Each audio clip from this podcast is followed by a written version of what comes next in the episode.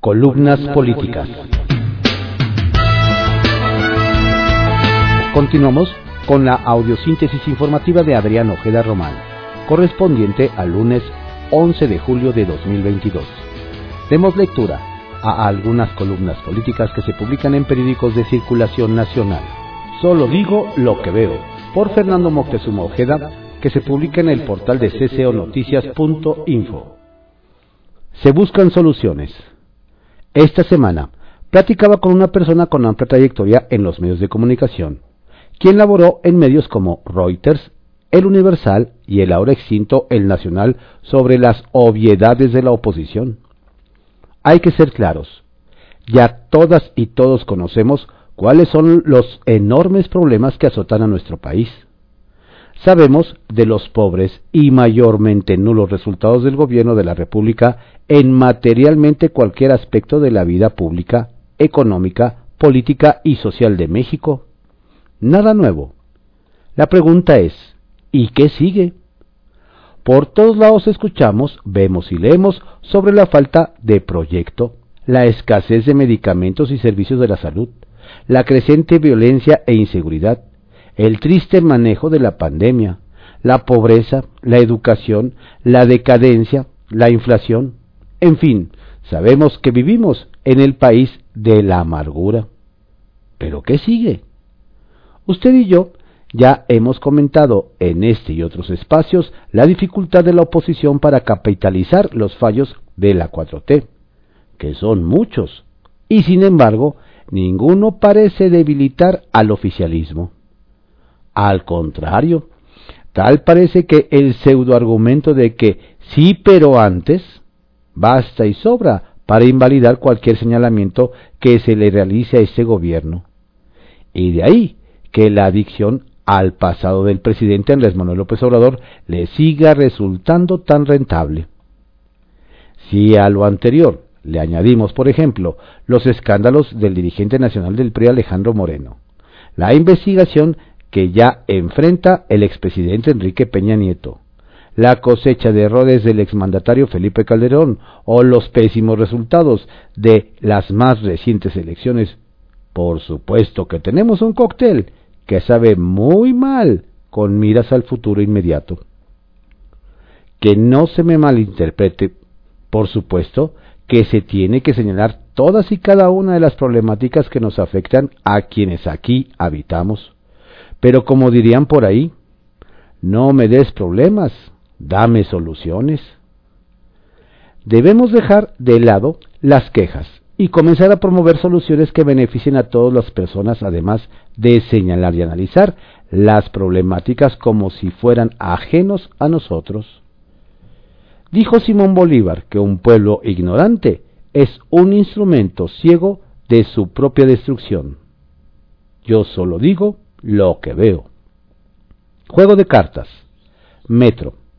Ya comenzó el proyecto de campaña, perdón, quise decir la remodelación del primer tramo de la línea 1 del metro que corre de Pantitlán hasta Valderas, tramo por el que circulan más de 800 mil potenciales votantes, digo transeúntes.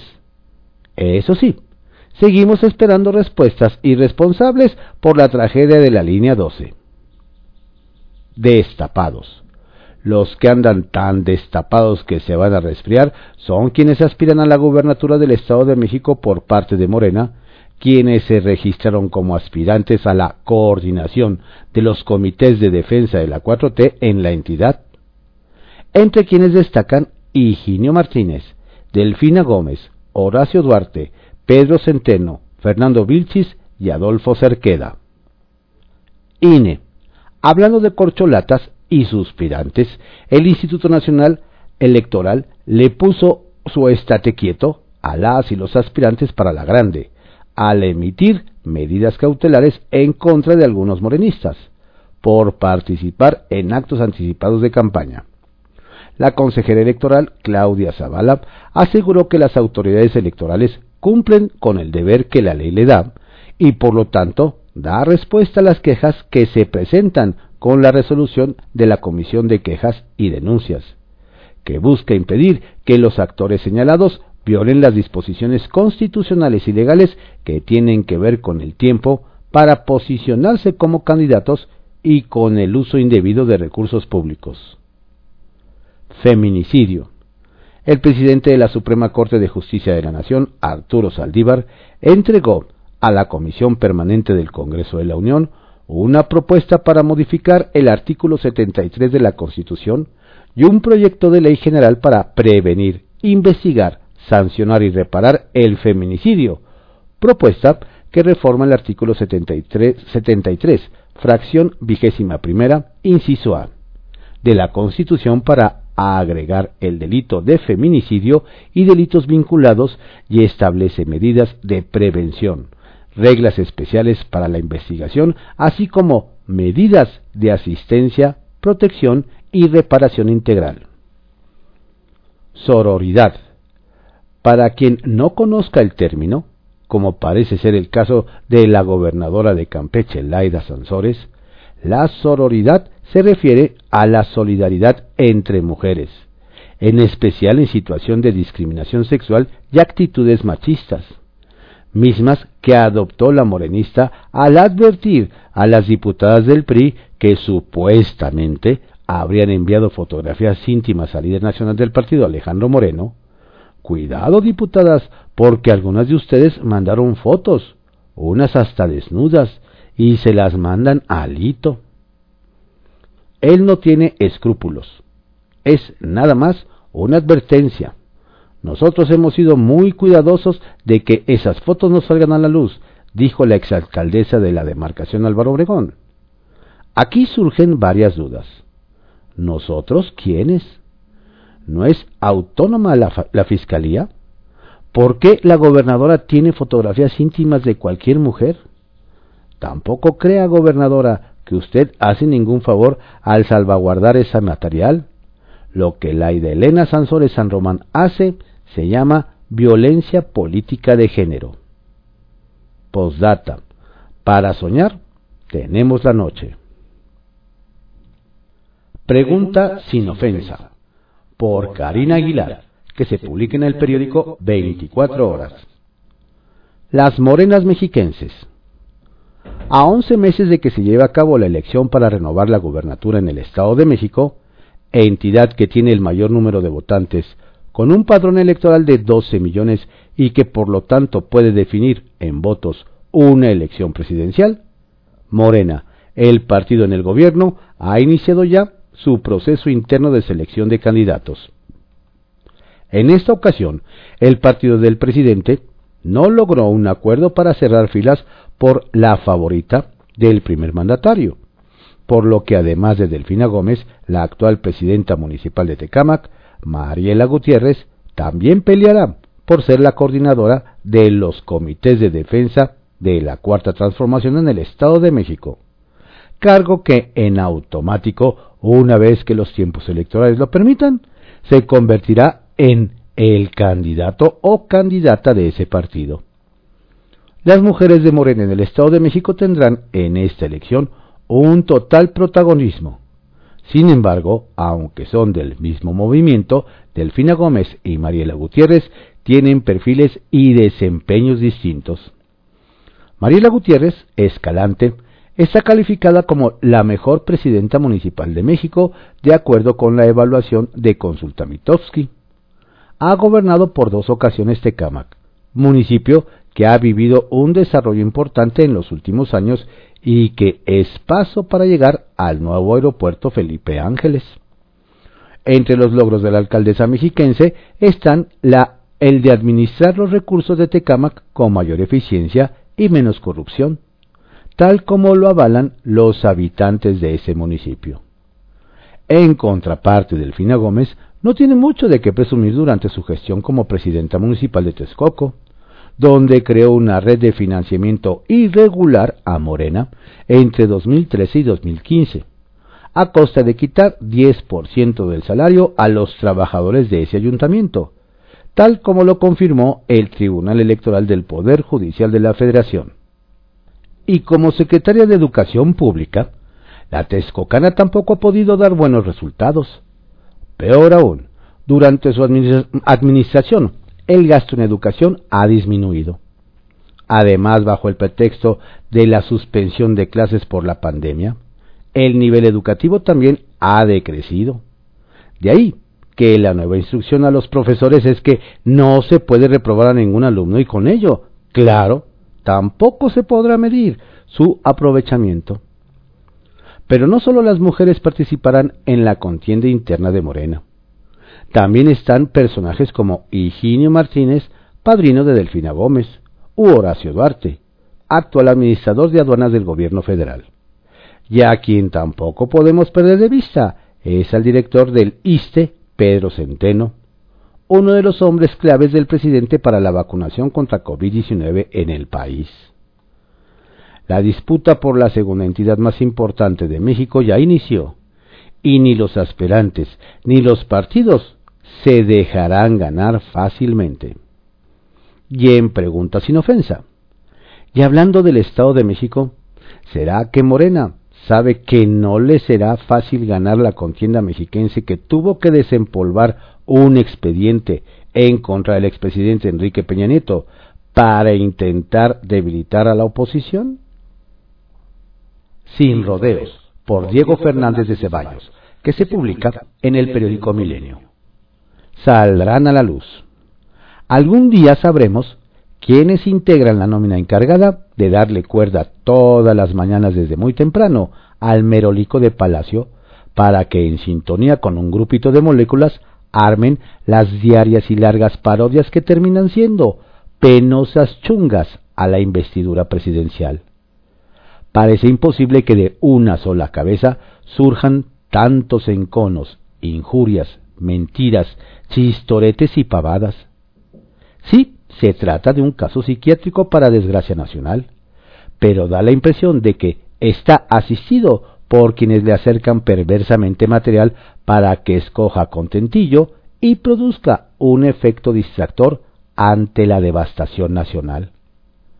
Es un embuste interminable y safio como instrumento de gobierno y de dominio. Es un salto al vacío, huyendo de la realidad que le va pisando los talones y de la que no escapará. Es mentira absoluta que los sacerdotes católicos diocesanos y los jesuitas en particular hayan cambiado su enérgico reclamo al gobierno para que rectifique su política frente a la violencia. La Iglesia Católica, como tal, y la Compañía de Jesús no han variado en un ápice su permanente proclama. Han insistido en sus prédicas que luchan por la paz, la reconciliación, el perdón, la unidad, la verdadera caridad, la justicia y por supuesto la aplicación de la ley. Esto es, el Estado de Derecho precisamente para lograr esos bienes y valores que deben garantizarse en toda sociedad humana. ¿Por qué? Porque sin ley todo es barbarie. Con la impunidad en más del 95% de México, seguirá siendo un país ensangrentado, empobrecido y sin futuro. Sin embargo, el huésped de palacio le ha dicho al pueblo pobre, bueno y sabio que los sacerdotes mexicanos ya corrigieron, ya rectificaron y ya le dieron la razón. Precisamente por eso merece el alias mote o apodo de Tartufo, porque es, según el diccionario, la trágica historia de quien goza de la más absoluta impunidad a través del poder, la mentira, las apariencias y la falsa moral. Y esa es la definición del narcisista que afanosamente destruye a México, y que buen cuidado ha tenido de no responder al padre Mario Ángel de la Universidad Pontificia de México, quien al denunciar innumerables hechos oprobiosos de este gobierno, le dijo a los mexicanos, no demos más poder a quien no ha sabido usarlo para el bien común. Claro que ese consejo debe entenderse en plural, pues se refiere a todo aquel.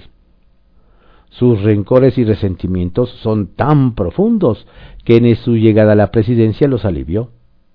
Al contrario, cada día está más perdido y no dude usted de que si en su próximo viaje a la Casa Blanca se les pierde unas horas, lo hallarán apedreando a la Estatua de la Libertad.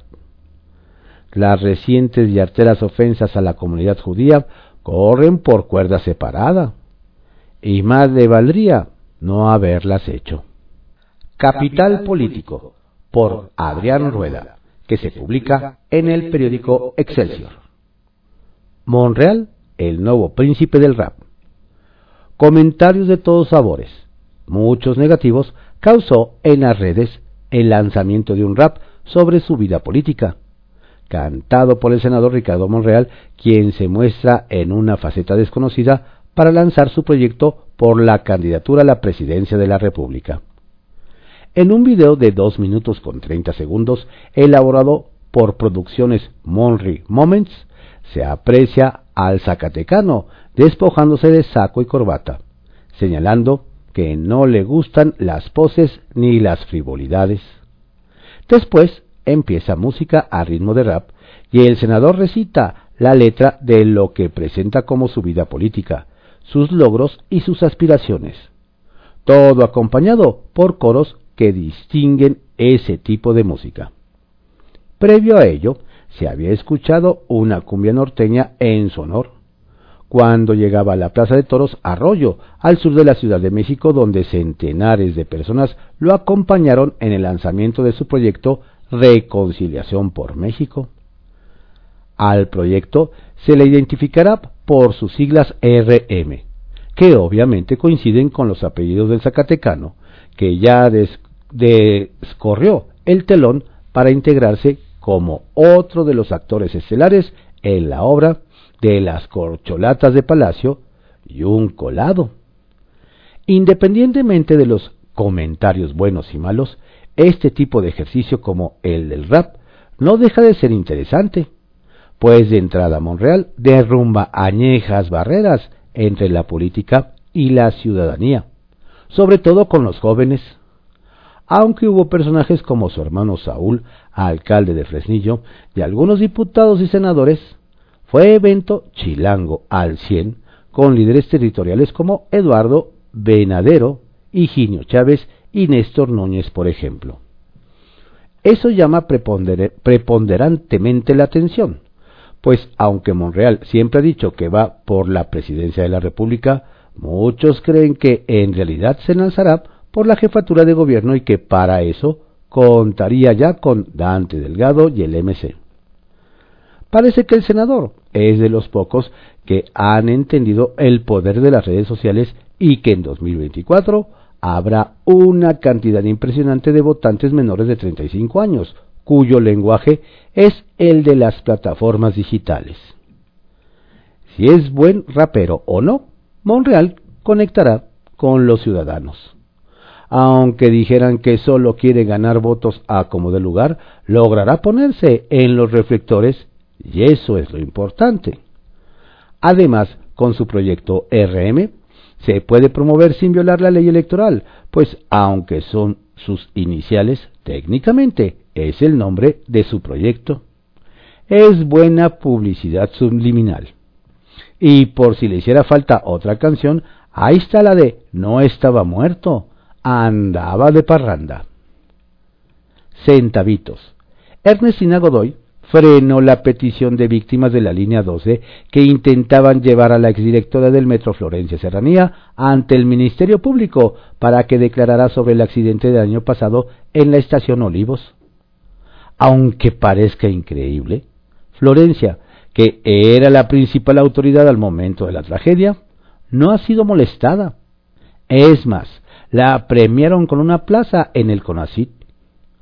Ahora, Luz Alcántara MP a las órdenes de Ernestina, dice que el solo hecho de girar citaciones y oficios implica una actuación deficiente de la autoridad ministerial y que con ello se violarían los derechos de serranía.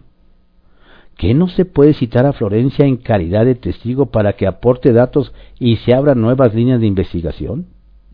Eso no violaría ningún derecho, pero como las órdenes no se discuten, la carnal Ernestina cerró ya con tres candados esa puerta. Total, los derechos de las víctimas pueden esperar. Bitácora del director, por Pascal Beltrán del Río, que se publica en el periódico Excelsior. Subyugar al PRI. ¿Y no le robaron la cartera? preguntó haciéndose el chistoso uno de los asistentes a la reunión de seguridad en Palacio Nacional al presidente López Obrador la madrugada del 28 de enero de 2020.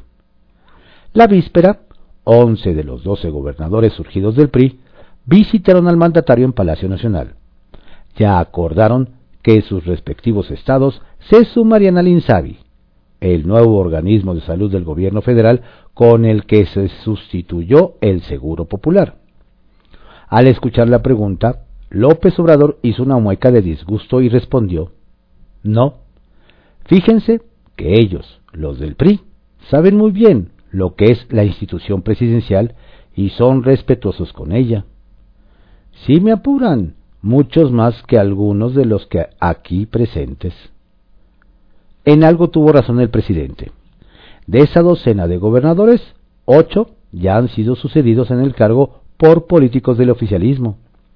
Tres de ellos tienen cargos diplomáticos otorgados como recompensa por no haber hecho resistencia al avance electoral de la autollamada Cuarta Transformación.